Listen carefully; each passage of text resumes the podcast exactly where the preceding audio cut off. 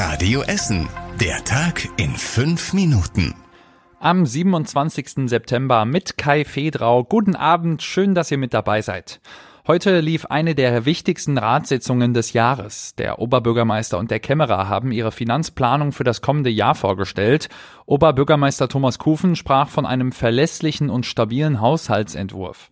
Im kommenden Jahr will die Stadt knapp 3,8 Milliarden Euro ausgeben. Am Ende soll es aber einen kleinen Überschuss von 6,4 Millionen Euro geben. Oberbürgermeister Thomas Kufen will unter anderem die Verkehrswende weiter voranbringen. Wer will, dass die Menschen auf nachhaltige Mobilität umsteigen, sollte keinen Feldzug gegen das Auto führen, sondern muss die Alternativen attraktiver machen. Davon bin ich fest überzeugt. Neben den Alternativen zum Autoverkehr ging es auch um die anstehende schwere Arbeit für die Stadt im kommenden Jahr, weil viele geflüchtete Menschen nach Essen kommen werden. Die Stadtverwaltung ist funktionsfähig, wir können mit solchen Zahlen umgehen. Das bedeutet aber auch, dass ähm, wir manche Dinge nur langsamer erledigen können, dass das Personal gebunden ist. Das heißt aber auch, dass wir an die Grenzen des Möglichen bei der Unterbringung stoßen. Im nächsten Jahr soll außerdem viel Geld in die Digitalisierung gesteckt werden. Die Stadt will auch Kitas und Betreuungsangebote an Schulen ausbauen und die Situation der Essener Wirtschaft verbessern. Um genug Personal für alle diese Ausgaben zu haben, setzt die Stadt unter anderem auf mehr Ausbildungsplätze.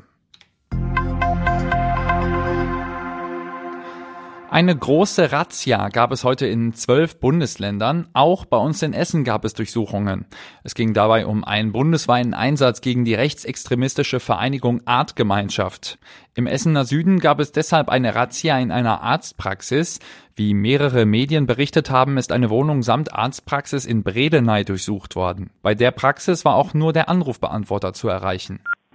Wegen eines akuten Notfalles bleibt die Praxis heute am 27. September 2023 geschlossen. Ende der Ansage.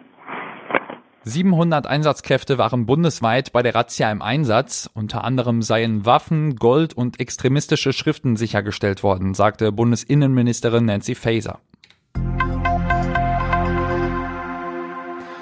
Die Stadt Essen unterstützt Menschen, die finanzielle Schwierigkeiten haben. Soziale Institutionen wie zum Beispiel Kleiderkammern, Lebensmittelverteiler oder Suchtberatungen können Anträge stellen, um finanzielle Hilfen zu kriegen.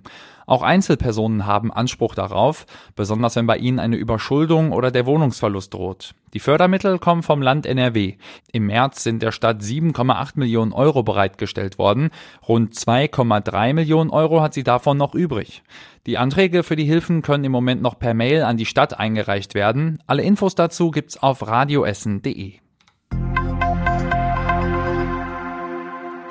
Bei uns in Essen sind 5.000 bis 6.000 Menschen glücksspielsüchtig. Davon geht die Suchthilfe direkt in der Innenstadt aus. Wer glücksspielsüchtig ist, gefährde nicht nur sich, sondern kann auch der Familie schaden, sagt Gerlinde Reif von der Suchthilfe. Also, dass die Miete nicht mehr gezahlt werden kann, dass der Strom nicht mehr bezahlt werden kann, dass der Arbeitsplatz gefährdet ist, ja, oder dass halt einfach nicht mehr genügend Geld vorhanden ist, um die Dinge des täglichen Lebens einfach zu bezahlen oder Dinge, die die Kinder benötigen. Zum bundesweiten Aktionstag Glücksspiel soll heute auf die Gefahren von Glücksspiel aufmerksam gemacht werden. Dafür war die Suchthilfe am Morgen in verschiedenen Stadtteilen in Spielhallen unterwegs. Viele Hilfsangebote sind auch anonym und kostenlos. Mehr dazu lest ihr auf radioessen.de. Und das war überregional wichtig. Die Bundesregierung hat sich auf die Kindergrundsicherung geeinigt. Die Bundesagentur für Arbeit geht dabei von einem Start im Laufe des Jahres 2025 aus. Die Zeit sei nötig, um die IT-Lösungen zu programmieren, teilte die Bundesagentur mit. Außerdem muss die Reform noch im Bundestag und im Bundesrat beschlossen werden.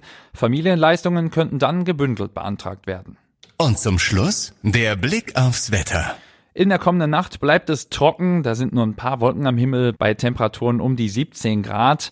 Morgen geht's dann sonnig weiter, es sind wieder nur ein paar dünnere Wolken am Himmel, es bleibt trocken bei Werden bis zu 23 Grad. Und das war's mit den aktuellsten Nachrichten aus Essen für heute. Die nächsten aktuellen Nachrichten gibt's dann morgen früh wie immer hier in der Radio Essen Frühschicht. Ich wünsche euch noch einen schönen Abend. Das war der Tag in fünf Minuten. Diesen und alle weiteren Radio Essen Podcasts findet ihr auf radioessen.de und überall da, wo es Podcasts gibt.